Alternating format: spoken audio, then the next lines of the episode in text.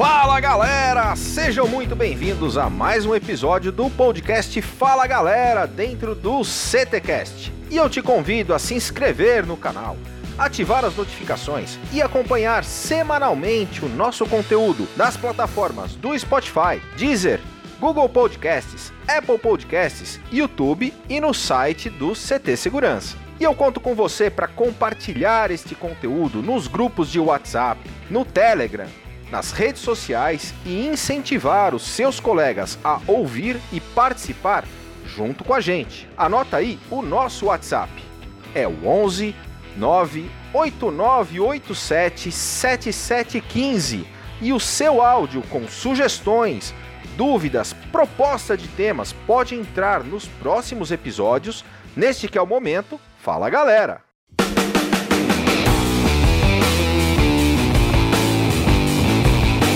Fala galera!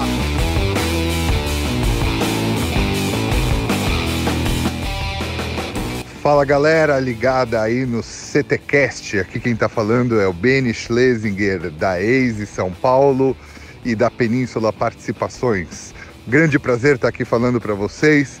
Prazer maior ainda estar participando desse CTcast especial com o meu grande amigo Gustavo Ditz posso dizer que eu tenho o privilégio que, além de um grande colega e um consultor, aquele cara que você liga quando surge aquela dúvida técnica, ele ainda é um companheiro para de vez em quando dar um rolezinho de moto, pilota muito, já fizemos várias viagens de moto, então eu tenho o privilégio de ter esse colega e esse grande amigo. Tenho certeza que ele vai arrasar aí nesse CTcast, vai trazer muito conhecimento para gente.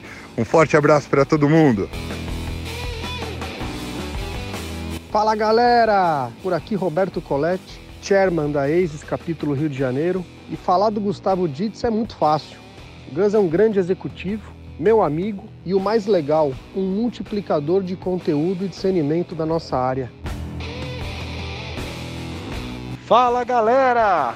Aqui é Antônio Neves da Heineken Brasil. Boa Kleber! Sensacional a iniciativa aí do CTcast, parabéns pelo programa.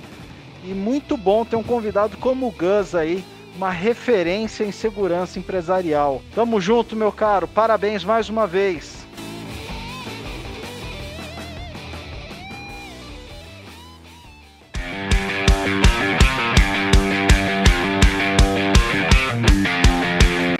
Patrocínio da Xcabos Distribuidora, da Ogen Tecnologias Israelenses Inovadoras, da ParkSeg Treinamentos e da Techboard Latam, começa agora mais um episódio do CTcast.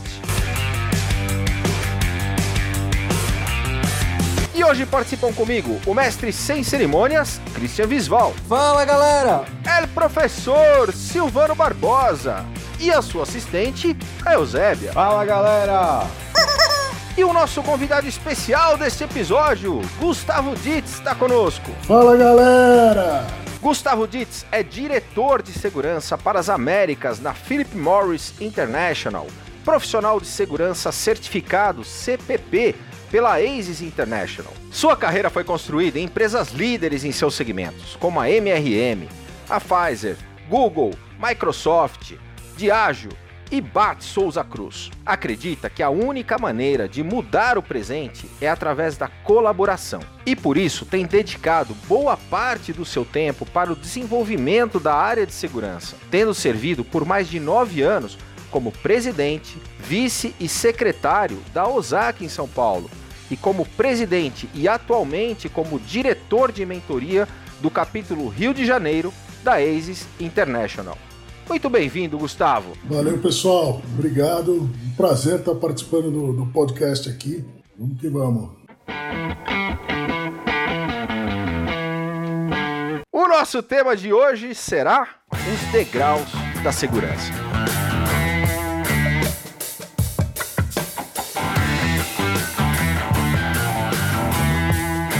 Gustavo, muito bem-vindo ao nosso podcast e eu queria que você falasse com a nossa audiência, contasse um pouco de como foram os degraus da segurança para que você pudesse estar chegando nesse segmento. Conta um pouquinho da tua história, da tua trajetória para nós. Primeiro, obrigado aí pelo convite, um prazer estar participando aqui com vocês. Bom, como que eu vim cair na área de segurança, né? Eu tinha acabado de, de me formar no colégio, estava cursando administração de empresas na Embi Morumbi. Minha família decidiu mudar para o interior e montar um restaurante. Foi todo mundo lá para Jaguariúna, montou o restaurante, o restaurante estava mal das pernas, a família acabou falindo, né? Voltamos para São Paulo e precisava arrumar um emprego. A única experiência que eu tinha era justamente no restaurante da família. E aí eu, eu comecei a trabalhar no macro, no, no restaurante do macro, e odiava, cara. Eu gosto de ir no restaurante, sentar, comer, pagar e ir embora.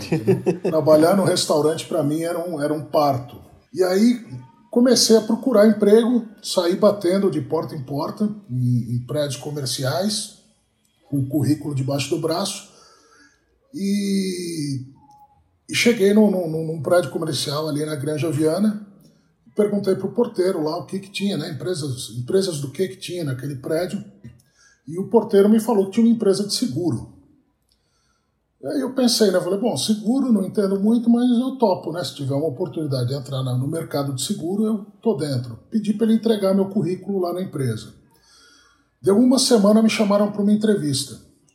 E chegando na entrevista, percebi que não era, na verdade, uma empresa de seguros, era uma empresa de, de segurança, de consultoria em segurança. O porteiro estava bem informado, né? Estava sabendo legal do que tinha lá no prédio que ele tomava conta. Esse foi a primeira pessoa que me ajudou muito na minha carreira. Eu acabei sendo contratado como analista de risco júnior e o Marcos Mazurek, que era o dono dessa empresa, a MRM, ele me fez a, a seguinte proposta. Ele falou: olha, eu não vou te pagar um grande salário, mas eu vou te ensinar um ofício, eu vou te ensinar uma profissão. Ele teve uma carreira brilhante também. Ele começou como motorista de carro forte, terminou como presidente da BRICS, se não me engano, para a América Latina. Um cara fantástico, conhece muito, conhecia muito da área de segurança. Cara, eu topei. Falei, não, legal. Trabalhando com, com o Marcos Mazurek, eu, eu, eu me debruçava para tentar entender isso. Isso eu sempre tive na minha carreira. Eu sempre tentei aprender o máximo e o mais rápido possível da onde eu estava entrando, na, nas empresas que eu estava entrando. E aí eu entrava antes de todo mundo e saía depois de todo mundo. Então eu, eu chegava e começava a ler os relatórios passados para tentar entender a estrutura do relatório, o que ele via, o que ele não via, para pegar o jeitão, né, o mais rápido possível. Eu acho que ele viu esse meu interesse em aprender né, rapidamente o, o negócio e aí ele começou a investir em mim. Já no primeiro ano ele me mandou para minha primeira feira da ASIS lá nos Estados Unidos, e ali eu tive a minha primeira grande percepção do potencial da área de segurança. Vi aquele pavilhão cheio de expositores, vi as sei lá quantas palestras simultâneas dos mais variados temas para qualquer tipo de público, né, de, de, de nível. Uh, do público, tem palestra para quem está iniciando na carreira, palestra para quem já está na, na, na, média gestão, palestra de, de, de, experts. Ali eu tive a real noção do tamanho da área de segurança e de como a área de segurança pode fazer diferença nos negócios. E aí eu me apaixonei pela carreira, cara. Foi, foi logo no meu primeiro ano eu já, já vi que era aquilo que eu queria continuar fazendo e me desenvolvendo nos próximos anos. Fiquei com ele lá por seis anos, né? Fiz trabalhos eh, em todos os estados do Brasil, com exceção do, do, do Sergipe. Fui para a Argentina, fui para o Paraguai, fiz trabalhos nesse país também. Eu diria que essa foi uma grande escola para mim, porque nessa empresa eu tive contato com as mais variadas matérias da área de segurança, desde um plano de emergência até um plano de gestão de crises, um plano de gestão de riscos. Então ali eu aprendi muito, eu, eu, eu absorvi muito conhecimento e, e, com o benefício adicional de conhecer diversas culturas, né? Porque você visita uma, uma, uma, empresa aqui em São Paulo é diferente, a cultura é completamente diferente de uma empresa no Amazonas, por exemplo. Tem um case interessante nessa empresa que a gente fez o primeiro projeto para transporte de valores com hidroavião na região norte do país. E uma, uma passagem engraçada, eu fui lá para o Amazonas para fazer o teste, né? A viagem teste. Aí entrei no hidroavião, nunca tinha andado no hidroavião na minha vida. E na hora de pousar, você imagina aquele rio, não sei se vocês já foram lá para o Amazonas, aquele rio quilométrico de margem a margem, o cara desce lá no meio, começa a entrar água no hidroavião, e aí eu começo a ficar desesperado, eu falo, cara, tá entrando água. Ele, não, mas é normal. Eu falei, não, meu, tá entrando muita água. Não, é normal, fica tranquilo que é normal. Eu falei, cara, tá molhando a meia, meu. Não, não é possível ser normal isso. E aí encostou lá na margem, a gente desembarcou e foi, foi, foi embora, fez o trabalho e voltou, tudo tranquilo. E era normal? Aparentemente sim. Até hoje eu não sei se era normal ou se, se era algum problema. Você não voltou para tirar a prova? Não, estou aqui, estou bem. Mas assim, tem muita história para contar dessa, dessa fase da minha vida. Fiquei seis anos lá na MRM, fui para Pfizer, vi uma necessidade de mudar de lado, né, de sair da consultoria e passar para a indústria. É uma mudança bem grande, bastante radical. Fui para uma indústria farmacêutica cheia de regras, procedimentos. Fiz alguns projetos bastante interessantes na Pfizer. O primeiro deles é voltado para a segurança da, da, cadeia logística. A gente conseguiu uma redução no, no, no primeiro ano com, o plano de gerenciamento de risco que eu adaptei das empresas de transporte de valores para a Pfizer.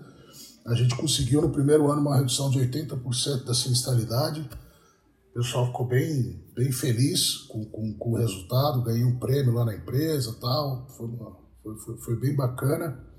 Passei por uma integração gigante de empresas quando a Pfizer comprou a White, então adaptação né, e, e padronização dos processos e tudo mais. Fiquei também 5, 6 anos na Pfizer, aí recebi uma proposta para ir para o Google né, como gerente regional de segurança para a América Latina. Cara, essa foi, acho que foi a mudança mais drástica da minha carreira. Eu saí de uma empresa que era cheia de regras, cheia de procedimentos, e fui para o Google. E no meu primeiro dia de Google, eu ouço do meu diretor que o Google tem uma regra que é não ter regras. Eu quase surtei ali naquele momento. Falei, cara, como é que você fala isso para um cara de segurança? Mas, cara, no Google foi bem interessante esse contato com a nova geração. Pensa diferente da gente mesmo. A gente que é meio dinossauro aí no mercado, a gente tem que aprender com eles, eles têm que aprender com a gente, obviamente. E acho que esse mix aí é bem, é bem interessante para as empresas e, pro, e pra, até para nossa carreira, né? Fiquei dois anos no Google,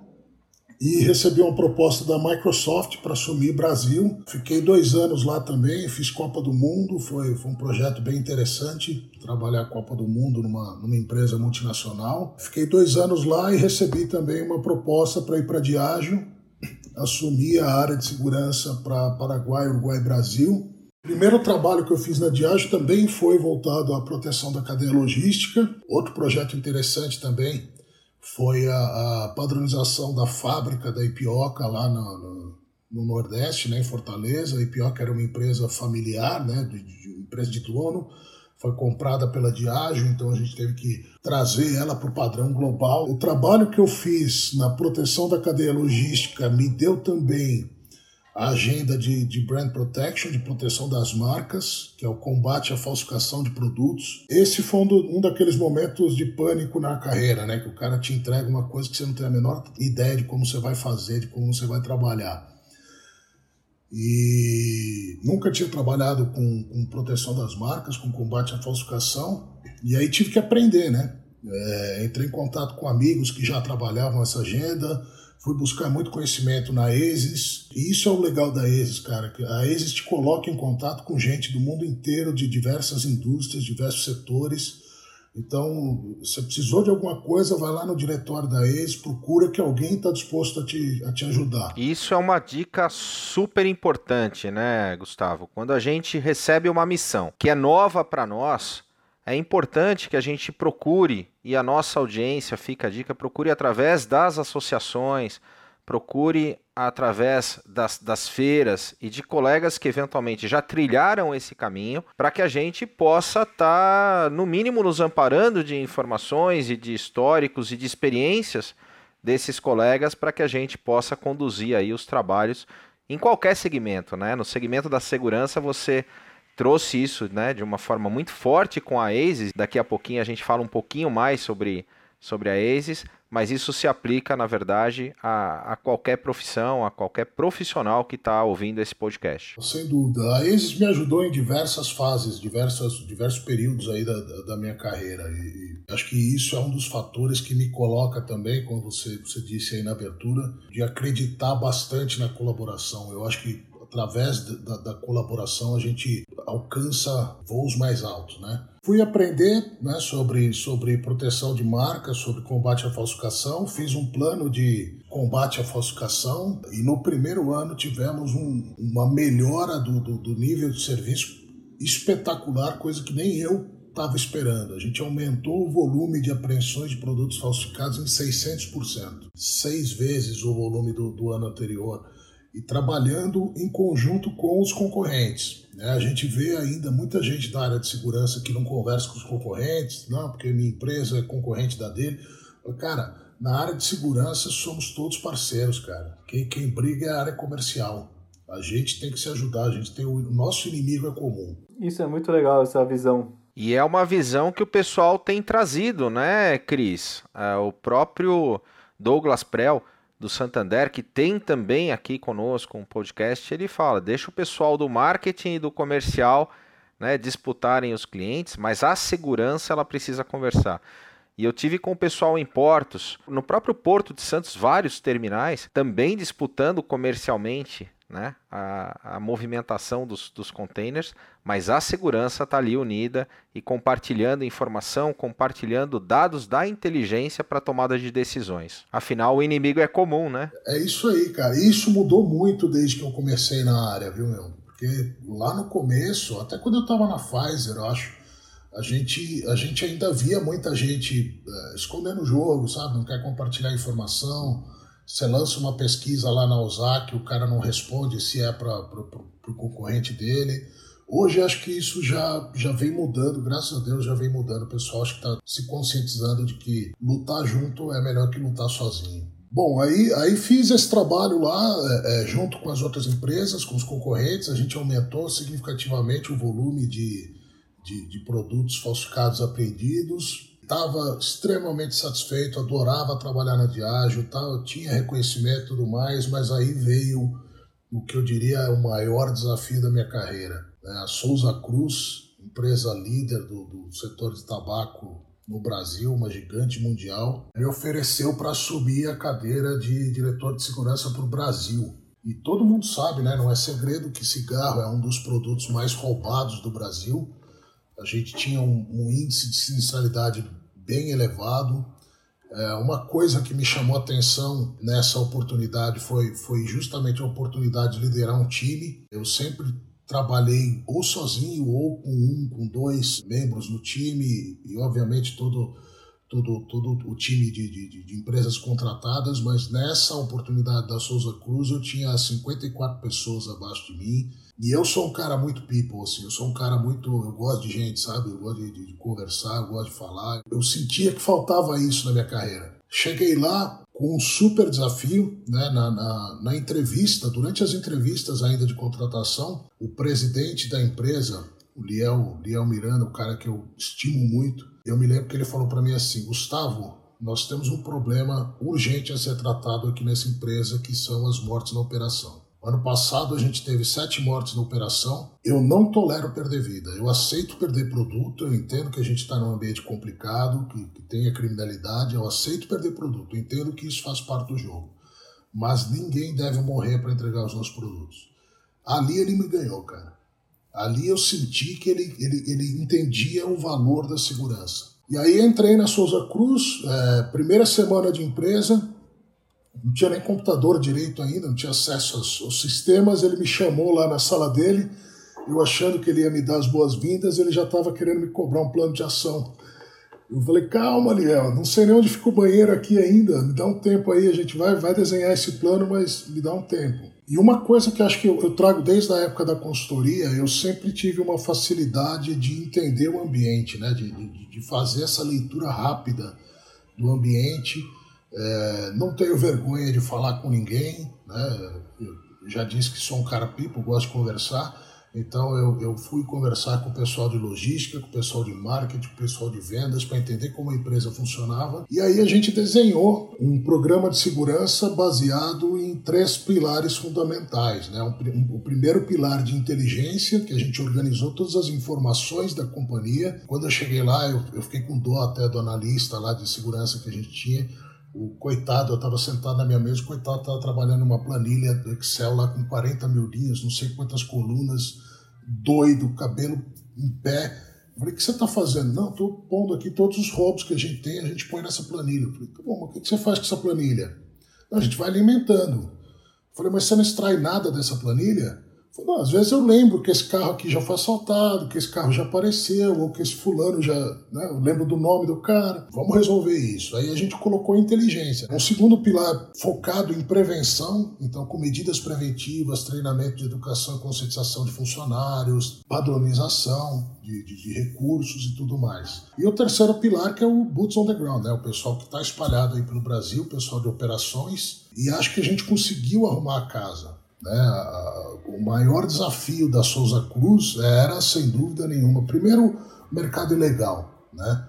O mercado ilegal de cigarros é 54% do, do, do market share. Então, o, o principal concorrente de qualquer empresa de tabaco no país é o contrabando. E o segundo problema é o roubo de carga. E aí a gente conseguiu começar a estruturar as nossas informações para colaborar com as autoridades. Então, a gente conseguia juntar as informações do roubo, mapear as quadrilhas que atacavam a gente, né, entender a dinâmica do, do, dos ataques e colaborar com as autoridades, entregar os dossiês com essas informações para as autoridades para que elas pudessem fazer o trabalho delas. E, cara, isso foi um sucesso, assim, na, na, na Souza Cruz, na BAT. É, em um ano, a gente preparou mais de 90 dossiês e e conseguimos, né, através desse trabalho, obviamente tem todo o mérito aí da, da, das diversas polícias que a gente engajou, mas conseguimos contribuir para a prisão de mais de 300 criminosos em um ano. Então, é um super resultado. De novo, estava super feliz lá, montei um timaço, é, o time que, que montei lá na Souza Cruz, só fera. Eu, recomendo, brinco o pessoal, falo, meu, recomendo todo mundo aqui de olhos fechados. E aí recebi essa proposta da PMI, né, para assumir a região Américas, com exceção dos Estados Unidos, que Estados Unidos é uma, é uma entidade separada, mas do Canadá até Brasil aqui, hoje estou responsável pela segurança e tenho um time igualmente fantástico, já percebi, com pouco tempo de casa, com um mês de casa, já, já tive a oportunidade de engajar com o pessoal aí e vi que tenho muitos talentos aí no time. Gustavo falou uma coisa que é muito legal, né? Que é o entender a, a visão da empresa. Não só como gestor de segurança falar, puxa, tem que tocar a segurança aqui, ninguém vai entrar, ninguém vai sair. Mas entender o objetivo da empresa para fazer a empresa crescer junto com o lado da segurança. E isso entra no que você falou no café que eu achei fantástico, né? Que é tirar o departamento de segurança debaixo da escada. Christian, eu tenho, eu tenho a seguinte visão, cara. Se a gente não sabe como a gente pode contribuir para o crescimento do negócio, a gente vai continuar só cuidando do acesso. E é isso que eu quero dizer com tirar a segurança debaixo da escada, entendeu? É, é óbvio que o, o, controlar o acesso é importante, né? as tarefas de segurança são importantes, mas elas precisam ajudar a mitigar algum risco importante para o negócio. Senão ela vira a tarefa da segurança pela segurança, né? como, como eu vejo e vi em muitas empresas é, que passei, de, de, de, daquelas tarefas que não acrescentam em nada e que estão lá só para é, estorvar o pessoal, né? A gente brinca, é a segurança pela segurança. Então, quando, quando eu chego na empresa, a primeira coisa que eu faço é tentar entender qual é o objetivo do negócio, qual é a essência do negócio. O, o meu papel como gestor de segurança, quando eu entro numa empresa que não é de segurança, é ajudar a empresa a atingir seus objetivos. Tudo que eu fizer fora disso, eu estou indo na direção oposta. Então, a Philip Morris, o negócio dela é o quê? É fabricar, vender e distribuir cigarro. Eu tenho que ajudar ela a fazer isso. E, e aí cabe a mim, como gestor de segurança, mostrar para o executivo de, de negócio, lá, o, o, diretor de vendas, o diretor de, de marketing, o diretor de, de, logística, que não pensam em segurança o tempo todo como, como nós, Cabe a mim mostrar para eles como eu posso colaborar com eles. E a partir do momento que você se coloca como um parceiro da área de negócio, você ganha uma outra visibilidade. E tudo gira em torno da confiança, né? E, e a confiança não é da noite para o dia que você vai ganhar. Você precisa estar tá ali do lado do cara, você precisa ajudar ele a, a, a conquistar os, os, objetivos dele. Aí ele vai passar a te enxergar como um parceiro. E aí você realmente faz parte do processo. Você não é mais só aquele departamento truculento que fala não. Você começa de fato a fazer parte da companhia. O lance é entender que a segurança ela tem um propósito, seja o que for, né? Não importa onde você esteja, o que você faça, o tamanho de empresa. A segurança ela tem que ter um propósito. Né? Não é só segurança por segurança. Se você pensar assim numa porta, é, é uma porta de segurança. Ok, mas qual o propósito dessa porta? Ela, ela tem que ter uma abertura para passar um prato? Ela tem que ter intertravamento em todas as, as abas dela? Né? E a segurança empresarial, a segurança eletrônica, ela também tem que ter um propósito. Senão acontece o que ele falou. Ou você pesa demais a mão e você acaba retardando a operação, ou você libera demais, abre muito, você começa a abrir brechas para que o, o, errado aconteça. Né? Então, tem que ter uma sinergia completa né, com o que está acontecendo. Cada dia mais a gente vem aprendendo sobre o olhar 360 graus, né? Que é justamente isso, né? Fazer com que a segurança entre no fluxo da empresa, né? É isso aí. Aí passa a ser um processo de negócio também, entendeu? É, é isso que eu tento fazer em toda, em toda empresa que eu, que eu entro, né? O cara, o cara não tem que sentir a segurança como um, um inibidor, como um, um, um atraso para o dia dele, entendeu? Ele tem que entender que aquele processo que está ali está ajudando ele de alguma maneira. Aí ele passa a te ver como aliado, aí você ganha credibilidade, você ganha confiança e você passa a ser um efetivamente um parceiro do, do negócio. Tira a segurança daquele quartinho que fica nos fundos, que ninguém sabe onde fica, para trazer para a mesa decisora. É isso aí.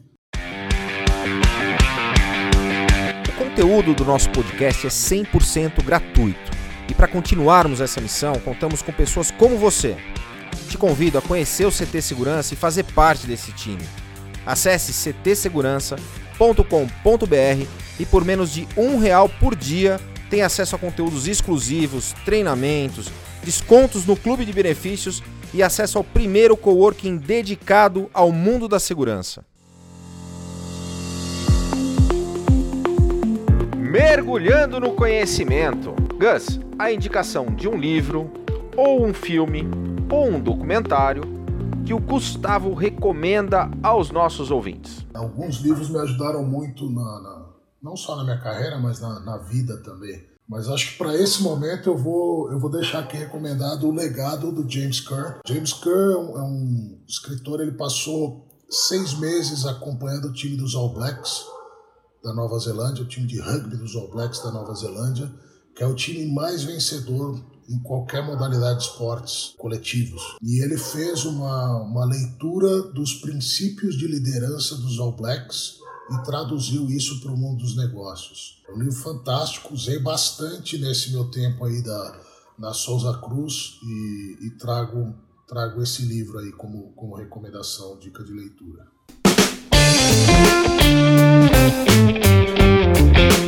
Passo do Gigante.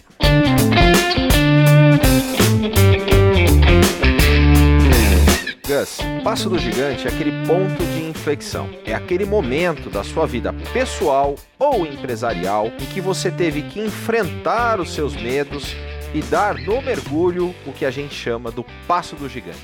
Passo do gigante do Gustavo Dietz. Eu tive algumas fases da minha vida é, que poderia chamar de passo do gigante. Acho que comentei aqui né, da, da, quando a família quebrou e a gente teve que correr atrás para para trazer dinheiro para casa, acho que esse, esse é um. Mas acho que dentro da minha carreira, eh, da minha vida profissional, o passo do gigante foi a transição da Diageo para Souza Cruz. Ali eu, a, minha carreira tomou uma outra dimensão. Né? Uma empresa muito mais robusta, um time gigante para liderar essa tarefa né, de, de, de criar um novo, uma nova maneira de trabalhar a segurança uma operação super complicada, de modo a preservar a vida e diminuir a, a, a sinistralidade, né? gerenciar efetivamente os riscos da companhia. Acho que, sem dúvida nenhuma, acho que o maior salto que eu dei assim de, de, de uma, de uma cadeira para outra foi quando eu fiz a transição da, da Diageo para Souza Cruz. No mergulho, eu costumo dizer que a coragem ela não é a ausência do medo, né? É você enfrentar os medos é você agir apesar do medo. E você tomou uma atitude corajosa no sentido da escolta para chegar nesse caso, né, Gus? Compartilha com a nossa com a nossa audiência essa experiência. Kleber, quando, quando eu cheguei, como eu disse, quando eu cheguei lá na, na, Souza Cruz, o, o, principal risco que tinha que ser mitigado era o risco da vida né, dos nossos colaboradores. Né? Tinha, tinha gente morrendo para entregar cigarro lá nos ataques uh, criminosos. Cheguei na empresa, fiz uma primeira análise dos eventos que tinham uh, com óbito, né? E, e, uma coisa era comum: todos os ataques que tiveram óbito, tiveram confronto, estavam com a escolta armada é, suportando a operação. E essa era meio que a visão da companhia, né? É, é aquela visão antiga de que a força vai resolver todos os nossos problemas? E a gente sabe que não é bem assim, né? A gente, infelizmente ou felizmente, não, não quero entrar no mérito aqui, mas a, as equipes de escolta elas têm uma limitação de, de poder de fogo é, é, muito abaixo do poder de fogo dos criminosos que atacam a gente. Então, quando você coloca uma escolta armada com um revólver calibre 38, uma escopeta calibre 12, né, o colete, o cara vai vir armado de fuzil para te atacar. E isso gerava. A nossa constatação é de que a violência gerava mais violência. Então o cara não vinha mais assaltar a gente, vamos dizer, de maneira light, ele já vinha para o confronto. Né? E quando o cara vem para o confronto contra a equipe de escolta, ele já vem também preparado para revidar uma investida policial também.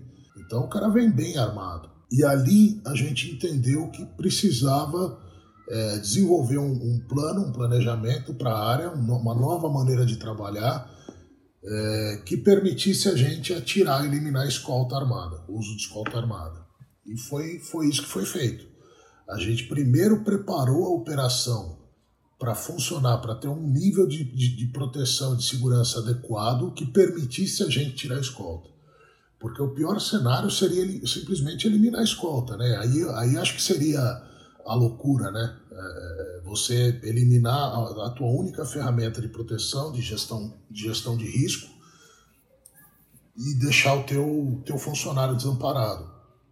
E quando a gente explicou o plano para a companhia e até para os funcionários né, que estão lá na ponta e que recebiam esse nível de proteção, é, a gente foi super desafiado, né? a gente teve que teve que sambar miudinho ali para explicar para a turma que, que não, não era simplesmente eliminação de escolta, tinha um plano por trás, é, a gente visava a redução do risco para eles, era, era uma. Era, mostrar para eles que o plano era melhor para eles do que, do que o uso de escolta. E, e conseguimos eliminar em 100% da nossa operação no Brasil, e com resultados melhores. Então, existia aquele medo, aquele receio de não, pô, mas vai explodir o número de ataques, ou a sinistralidade vai aumentar, e a gente conseguiu reduzir a incidência de, de roubo, né, o volume perdido, é, mesmo sem o uso da escolta armada. E aí a importância do, do, do uso de indicadores,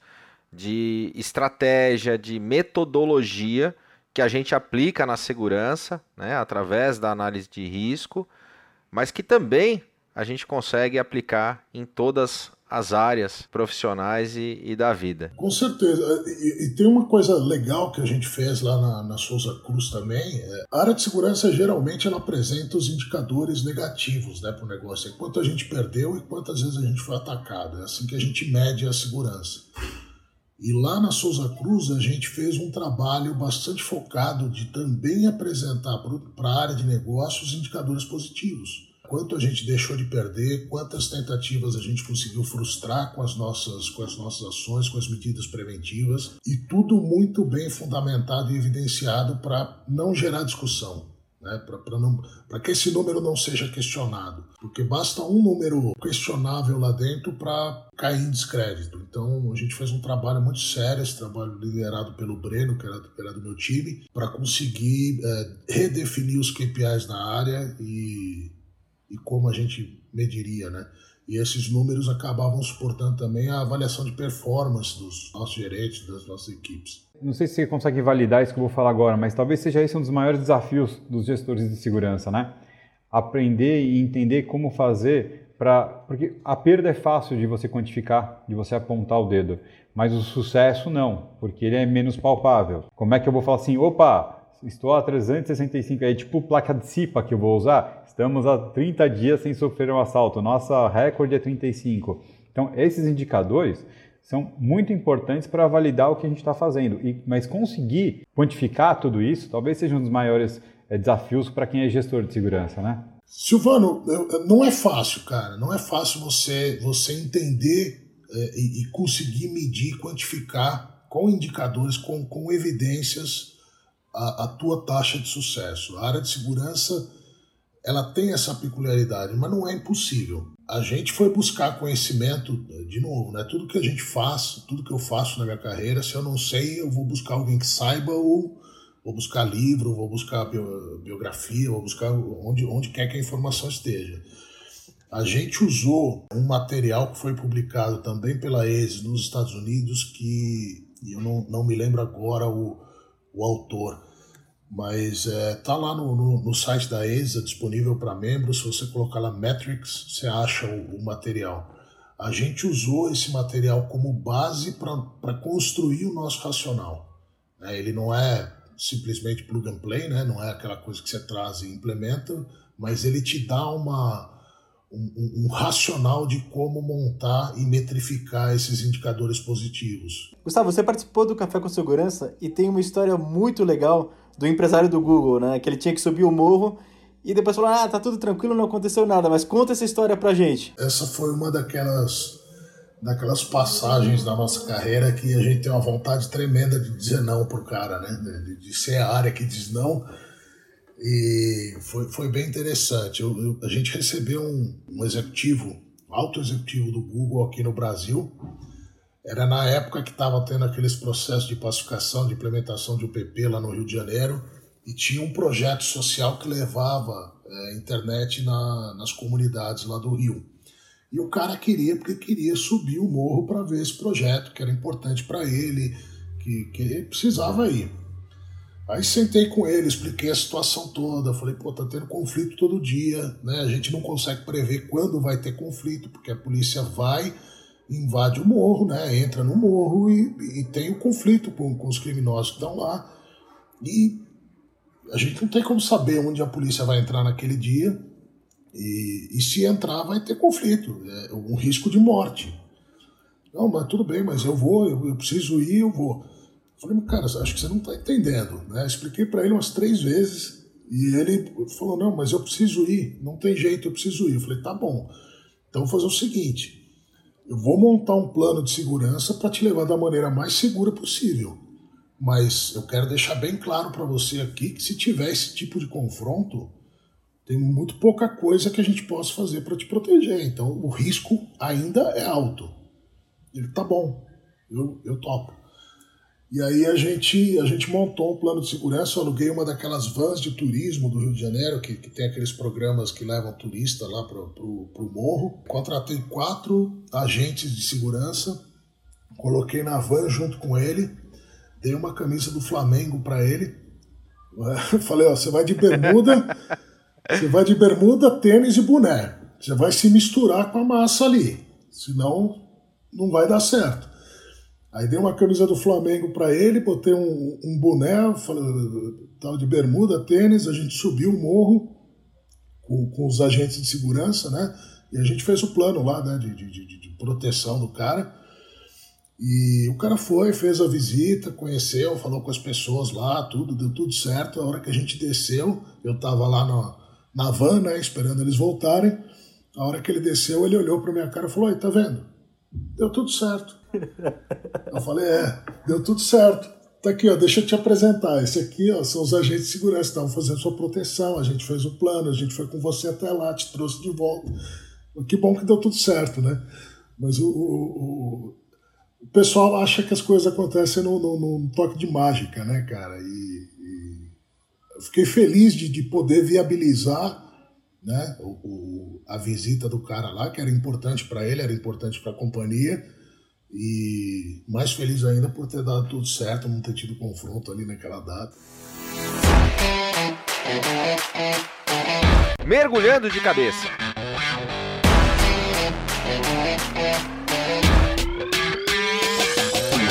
Gus, quando a gente fala que a gente vai mergulhar de cabeça, é que a gente vai fazer de verdade, com todas as nossas energias. Pode ser um projeto pessoal, um hobby, mas fora do trabalho. No que, que o Gustavo mergulha de cabeça? Eu adoro andar de moto, é aquele momento que, que tá só você ali, o capacete, a estrada, né? E, e você pode pensar no, no que no que você quiser, tenha ouvido a sua música preferida ali. É o momento que eu, que eu uso para desestressar e desligar do mundo, do mundo real, vamos dizer assim, né, dos problemas do dia a dia. Esse momento é o, é o meu momento de, de energizar e carregar as baterias. Gustavo, uma mensagem final então para quem está escutando o teu episódio, quem quer saber mais do teu trabalho, uma dica para um gestor de segurança? Cara, eu acho que a, a, a dica e a, e a, mensagem final é, é, know your business, entendeu? É conhece o teu negócio, se aprofunde, tente, tente entender do teu negócio. A gente, isso eu ouvi do, do, CSO da, da Microsoft, né, do 01 de segurança da Microsoft, é uma coisa que eu trago também para minha carreira a gente é executivo de negócios, acontece que o nosso negócio é a segurança, e a gente tem que pensar com essa cabeça de executivo. Então, conhecer o teu negócio, que isso vai te dar o, o, o conhecimento necessário e o gás para desenvolver um, um, plano de segurança que contribua com o crescimento do, do, da tua empresa, do, da, das áreas de negócio da tua empresa. E vai te ajudar a planejar para qualquer cenário, seja um cenário normal, de business as usual, né, do dia a dia, seja um cenário de pandemia como esse que nós estamos vivendo, né, é, é, é o que vai te, te dar o, o a bagagem necessária para fazer os ajustes no, no teu plano de segurança para atender as necessidades da, da tua empresa e definitivamente agregar valor ao negócio, né? E, e mostrar por que a área de segurança é importante na, nas empresas. Acho que isso vale independente da, da área geográfica de, de atuação, como do, do segmento e do tipo de indústria que você está inserido.